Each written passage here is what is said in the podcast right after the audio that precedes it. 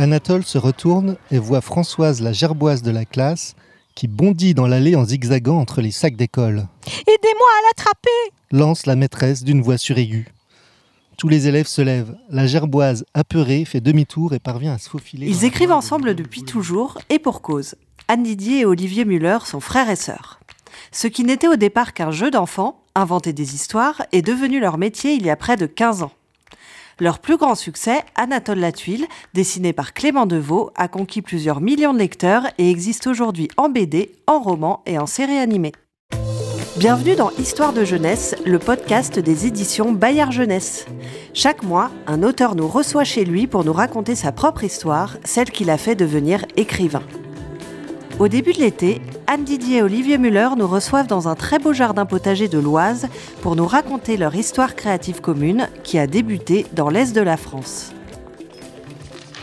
Olivier comme moi, on a beaucoup euh, dessiné, lu, euh, écrit quand on était petit, parce qu'on habitait dans un tout petit village, euh, vraiment très petit, il y avait 400 habitants et pas grand-chose en fait dans ce village et on n'avait pas la télévision.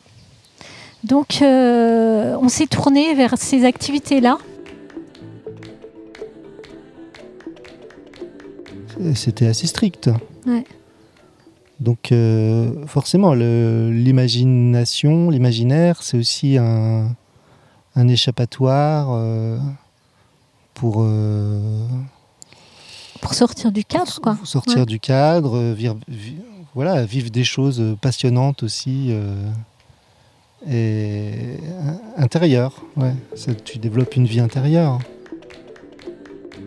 On était dans un village, hein, donc euh, dans un village euh, très petit où tout le monde se connaît, il n'y a pas tellement de danger.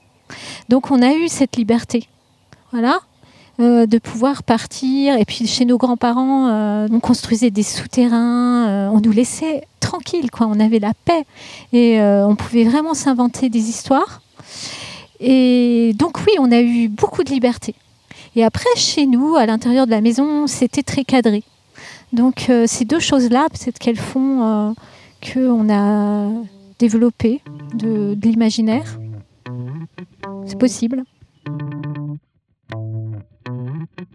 Je crois qu'on a eu la possibilité d'avoir notre monde quand on était petit. Parce que finalement, euh, euh, on passait beaucoup, beaucoup de temps dehors, en dehors de la maison. Et euh, bah, après, voilà. Là, c'était sans, beaucoup de limites. Et, on avait vraiment le contact avec la nature. Une très belle nature, quoi. Parce que chez nos grands-parents, c'était beau. Il y avait une rivière des grandes, grandes herbes où on pouvait se cacher. Enfin voilà. Dans ce bouillonnement créatif enfantin, c'est l'écriture qui sera peut-être leur plus grande source de liberté. La liberté de prendre la parole, de s'adresser aux autres, d'être reconnu, d'exister en somme. On a été abonné à J'aime lire euh, petit et euh, pour moi, ça avait de l'importance aussi parce que dans ce petit village, nous, on bougeait pas beaucoup. Nos parents, ils étaient assez euh, casaniers. Et euh, d'avoir un journal qui venait dans la boîte aux lettres, comme le bibliobus aussi qui venait vers nous, c'était super important. On écrivait surtout des histoires qu'on enregistrait et on faisait des bandes son euh, bah, du genre avec l'eau du robinet. Euh, on allait enregistrer des oiseaux, euh, tout ça pour illustrer sur des cassettes. Hein. Moi, de mon côté, c'est vrai que j'écrivais beaucoup pour mes instits. Et j'ai eu une instit Freinet, du CE2, CM1, CM2. Et là, j'ai beaucoup produit, je me souviens, parce qu'on avait des temps d'expression libre où on pouvait écrire. Et ma première, la première fois où je me suis lancé, c'est j'ai écrit une poésie, j'étais au CE2 avec une rose, rose à la rose, etc. Enfin voilà. Et il y a un CM2 qui trouvait bien ma poésie et qui l'a illustrée et c'était affiché sur le, mur de l'école.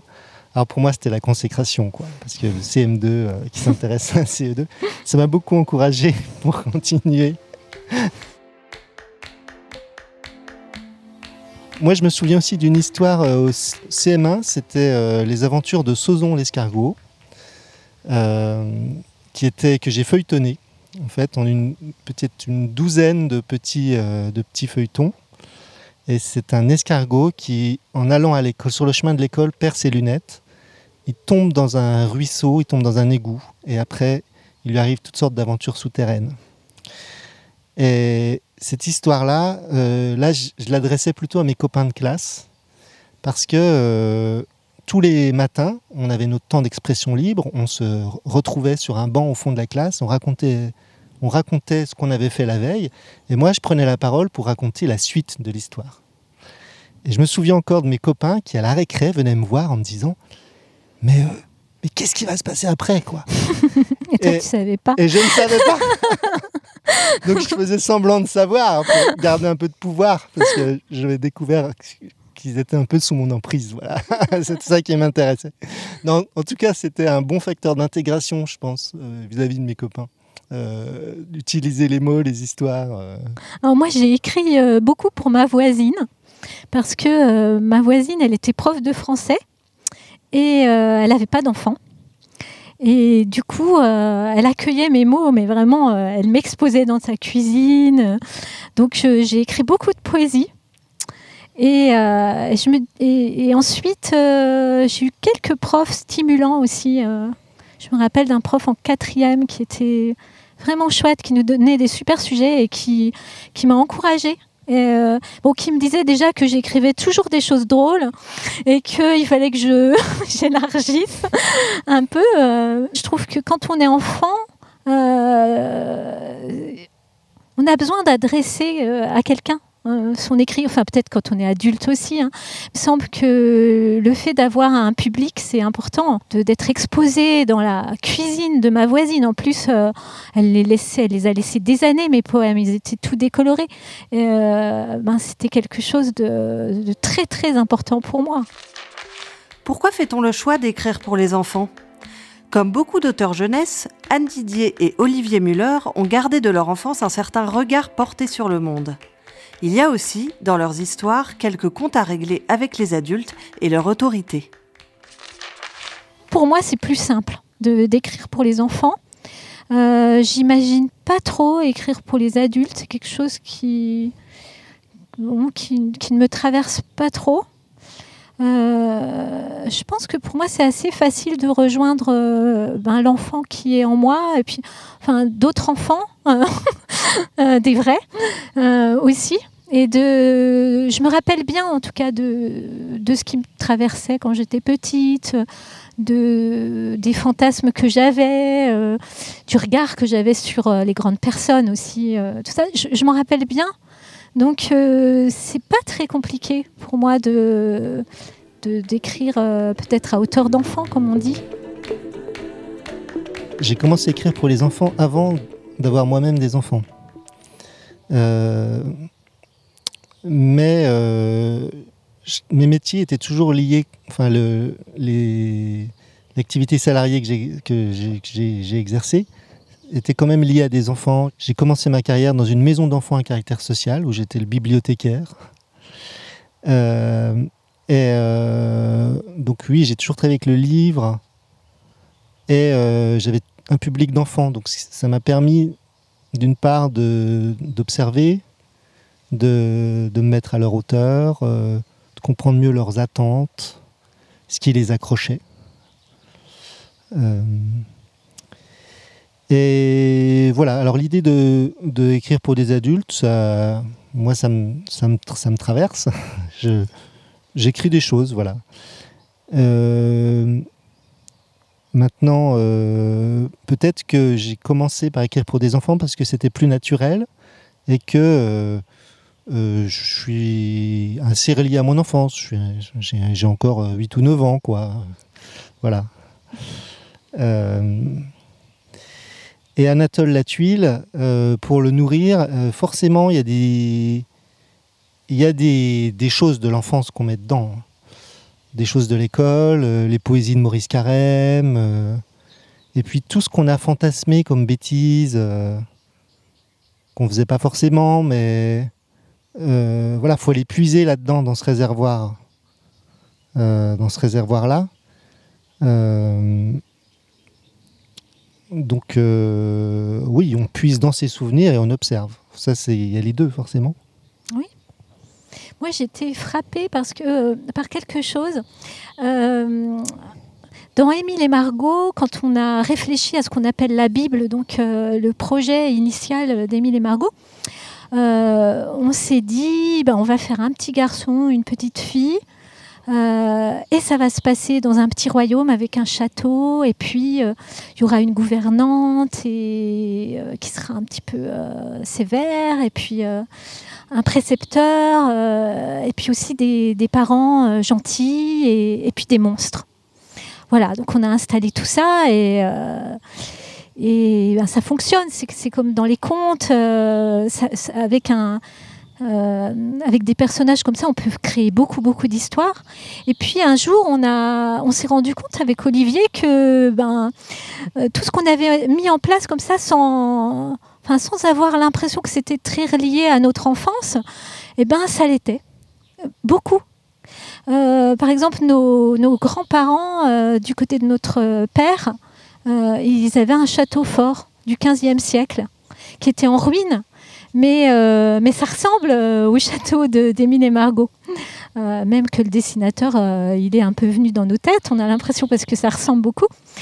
Et, et puis, ben, les monstres, les, les, monstres interdits, la forêt, tout ça, je crois que c'était un peu euh, ben, l'imagination qu'on avait, les pulsions aussi, qui étaient un peu interdites aux enfants.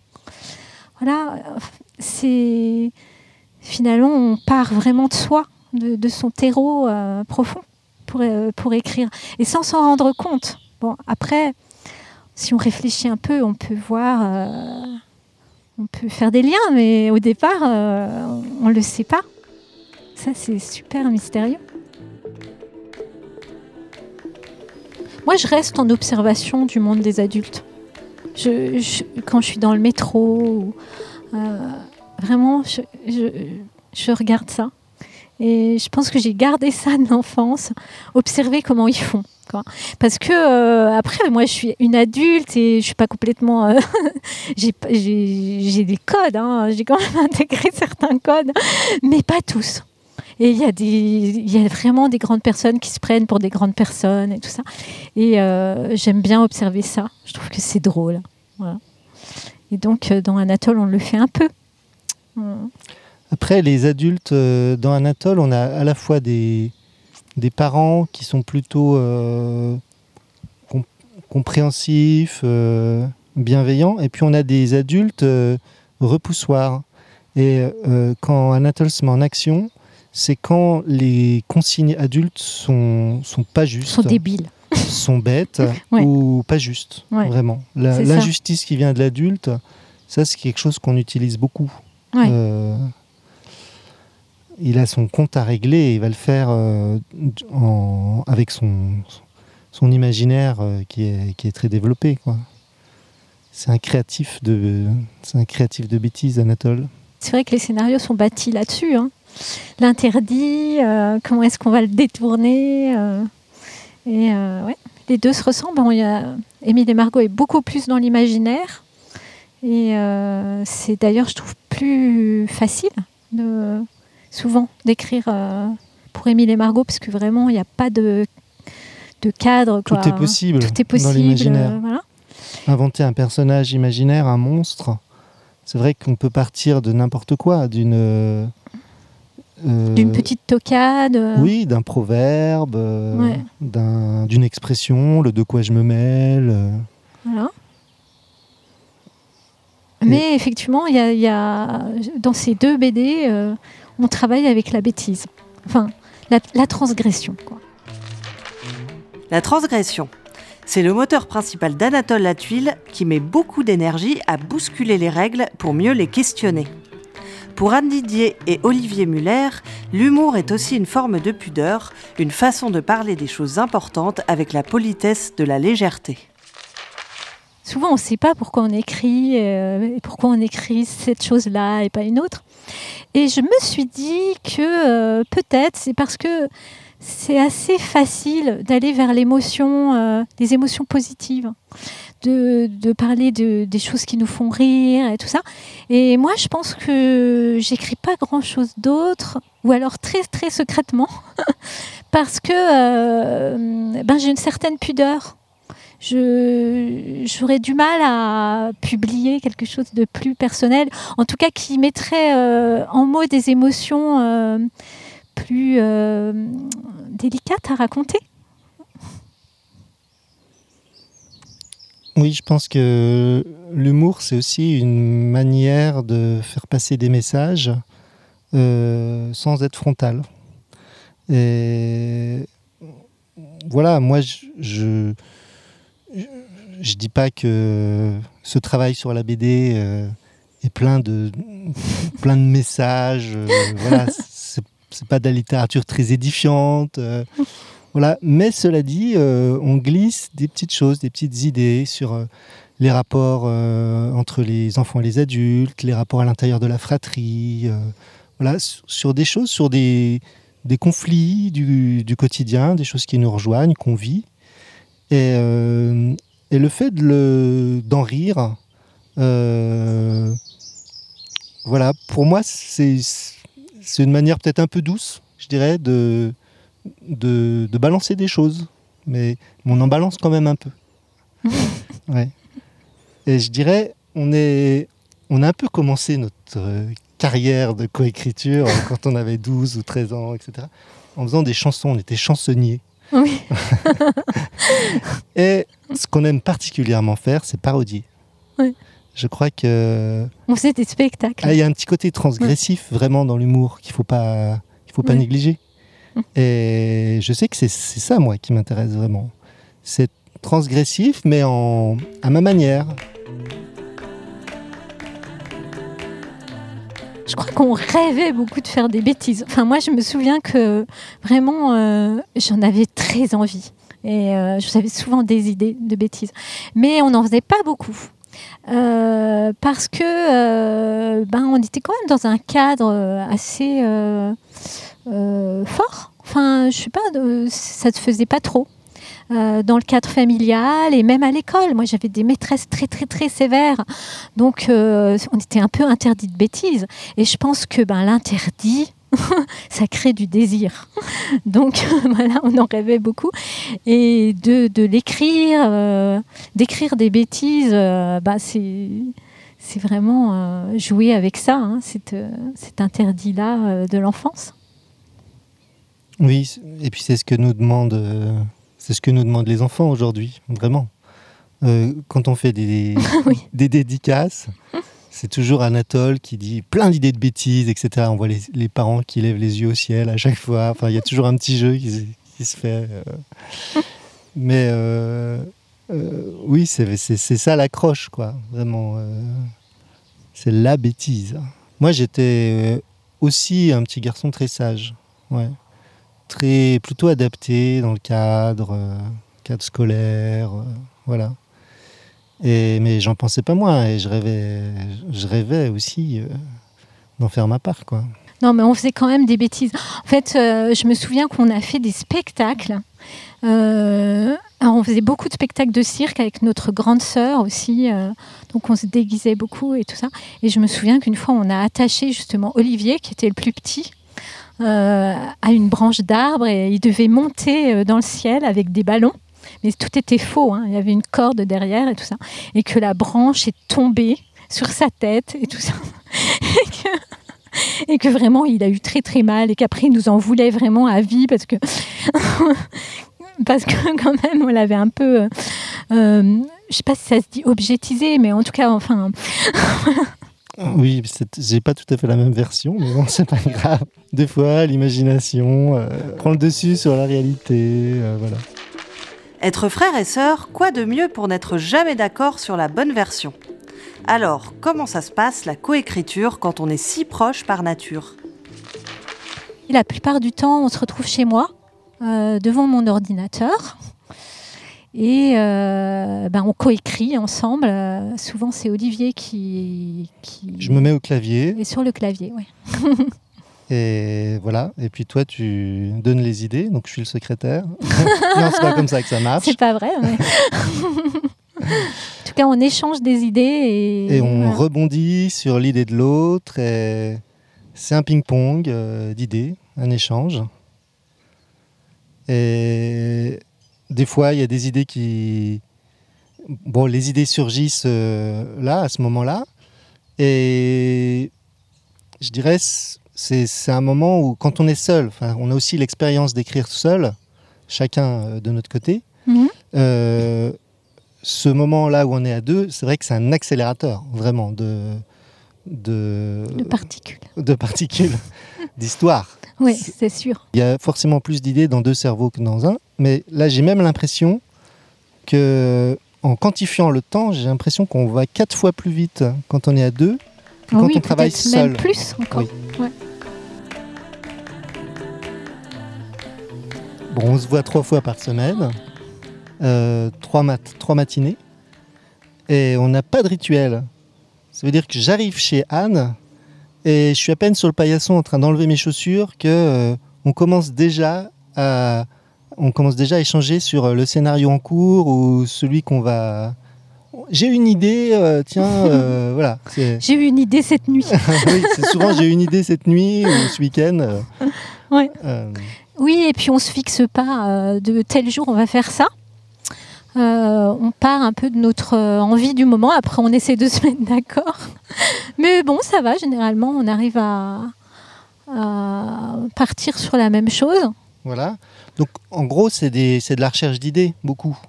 Et c'est sur des séances qui durent de 2 à 2 heures et demie. Mhm.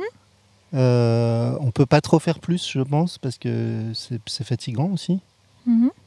Euh, et parfois, on tourne des idées, on brasse, et il n'y a, y a rien qui se construit vraiment. On ne ressort pas avec euh, un scénario à la fin de la séance. Quoi. Donc ça, ça peut être un peu frustrant, ça peut peut-être même être un peu flippant. Quoi.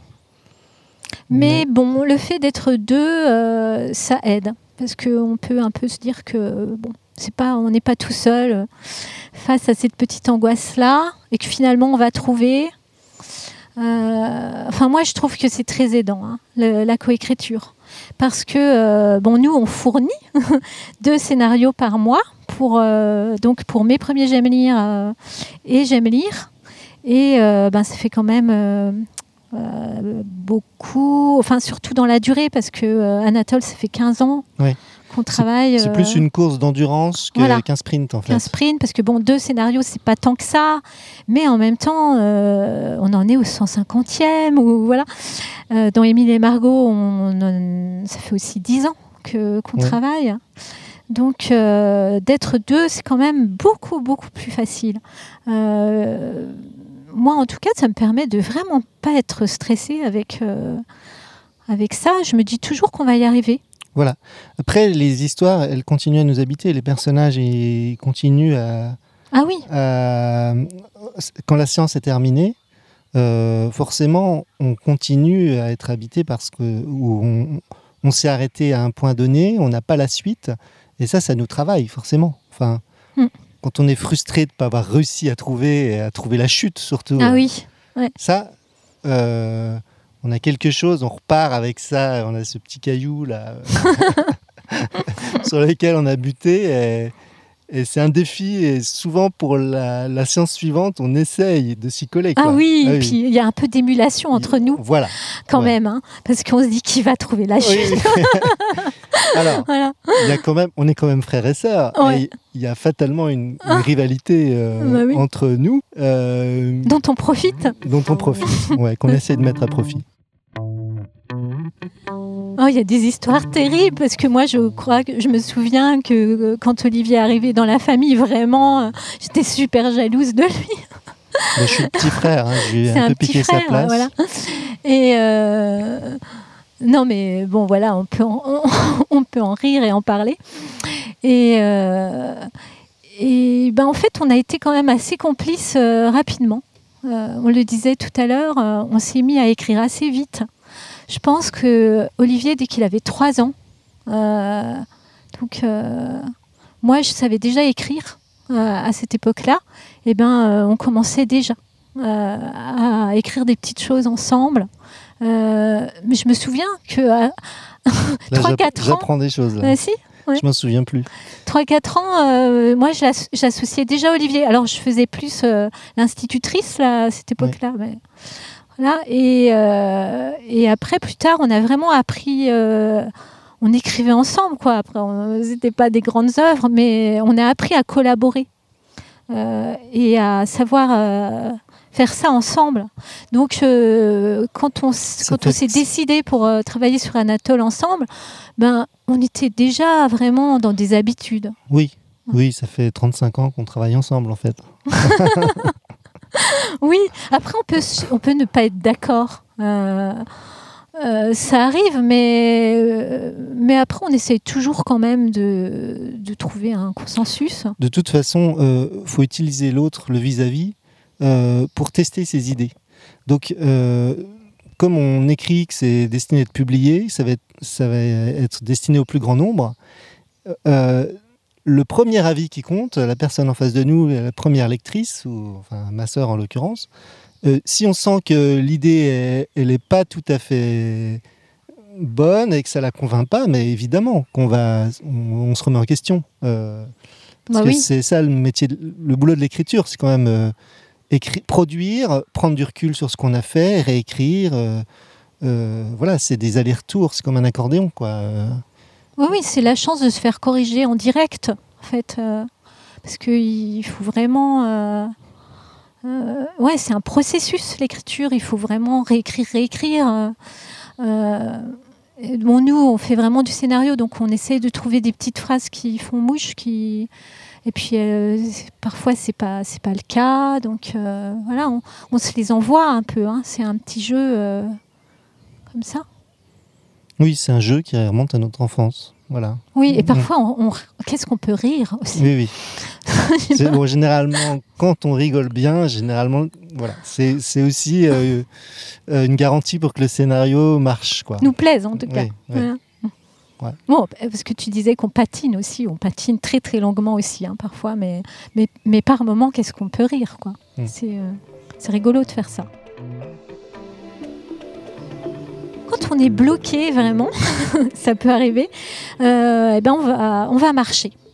on a des étangs qui sont pas loin de, chez nous. Bon, nous, on habite euh, du coup pas très loin euh, actuellement. Enfin, moi, je vais déménager, mais mais là, depuis cinq ans, on habite à un kilomètre à peu près l'un de l'autre.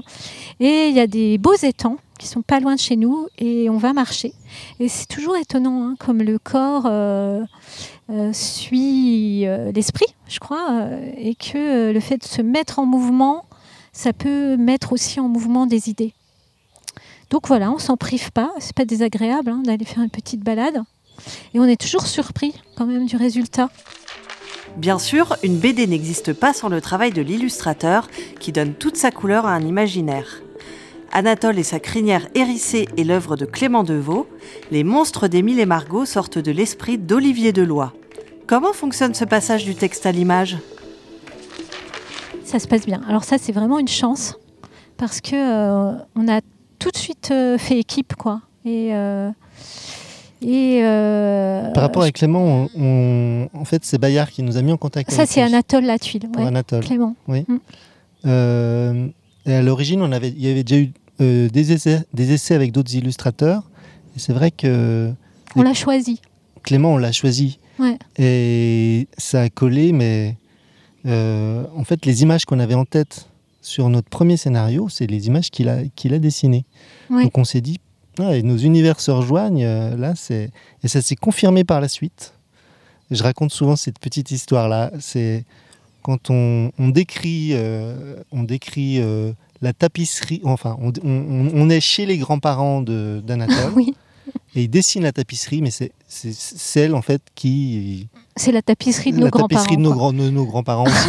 il, y a quelque, chose qui est, qui est passé. Il y a des connexions. Alors après, au début, avec Clément, on a beaucoup fait des découpages ensemble. Ça veut dire. Euh, c'est le moment où on passe du texte à l'image, hein, le découpage. Voilà. Et surtout euh, au niveau de la pagination. Euh, Euh, Donc on se voyait. On se voyait pour chaque scénario et on a fait ça pendant quelques années. Ouais. Je pense que là, on s'est accordé vraiment là-dessus. Ouais. Euh, et puis ensuite, là, ben, on était accordé, donc la petite musique marche toute seule et On se voit beaucoup moins. on se- c'est plus la On a eu de- aussi beaucoup d'enfants. Enfin, Oui. à- à- je dirais euh, Oui, tous ensemble. chacun a eu des enfants. Chacun a eu des enfants. Et euh, donc maintenant, il suffit d'envoyer un scénario par mail et on fait un retour sur ses crayonnés, mais généralement, euh, Ah oui, on n'a euh, pas grand-chose à dire à part bravo, quoi. Et, et puis, euh, voilà, on reçoit le J'aime lire dans notre boîte aux lettres Mais oui, le mercredi matin. l'histoire continue. et pour euh, Émile et Margot, Olivier Deloy, eh bien, il habite loin, donc on le voit beaucoup moins souvent. Mais c'est quelqu'un de très souple. Et euh, bon, déjà, il a dessiné le château de notre enfance, alors euh, fortiche. hein. Et, euh, et puis, ben, c'est- quelqu'un qui est très à l'écoute de ce qu'on va faire comme retour et qui est prêt à redessiner et tout ça. Donc voilà, ça se passe bien. On est une équipe. Ouais. Et nous, on aime bien aussi avoir des retours de- des dessinateurs. Euh, ça arrive qu'ils nous disent ah ben on comprend pas très bien euh, cette case là quand on passe à l'image ou la chute euh, est-ce que vraiment il faudrait pas la refaire un peu enfin des choses comme ça. Et ben on essaie de collaborer aussi parce que c'est des remarques toujours pertinentes hein, de, puisque eux sont du côté de l'image plus que nous. On en profite. Pour Olivier, ce qui est un peu différent d'avec Anatole, c'est que c'est un l'univers d'Émile et Margot, c'est un univers en expansion. À chaque scénario, presque, on a un nouveau monstre qui apparaît. Et donc, il y a un travail euh, d'étude. Il doit recomposer un nouveau monstre. euh, voilà, ce qui nécessite quelques, quelques allers-retours. Et c'est pour ça que c'est vraiment bien qu'il soit souple. Parce que Oui. c'est voilà, construire un nouveau personnage à chaque fois et qui corresponde avec, à ce qu'on ce qu'on imaginait aussi. Euh, c'est un challenge quoi, à chaque fois. Alors voilà un petit extrait de Bravo Anatole. C'est Anatole version roman. Anatole se retourne et voit Françoise, la gerboise de la classe, qui bondit dans l'allée en zigzagant entre les sacs d'école. aidez-moi à l'attraper Lance la maîtresse d'une voix suraiguë. Tous les élèves se lèvent. La gerboise, apeurée, fait demi-tour et parvient à se faufiler dans l'armoire de Madame Goulominov. elle va grignoter mes fiches pédagogiques s'écrie la maîtresse.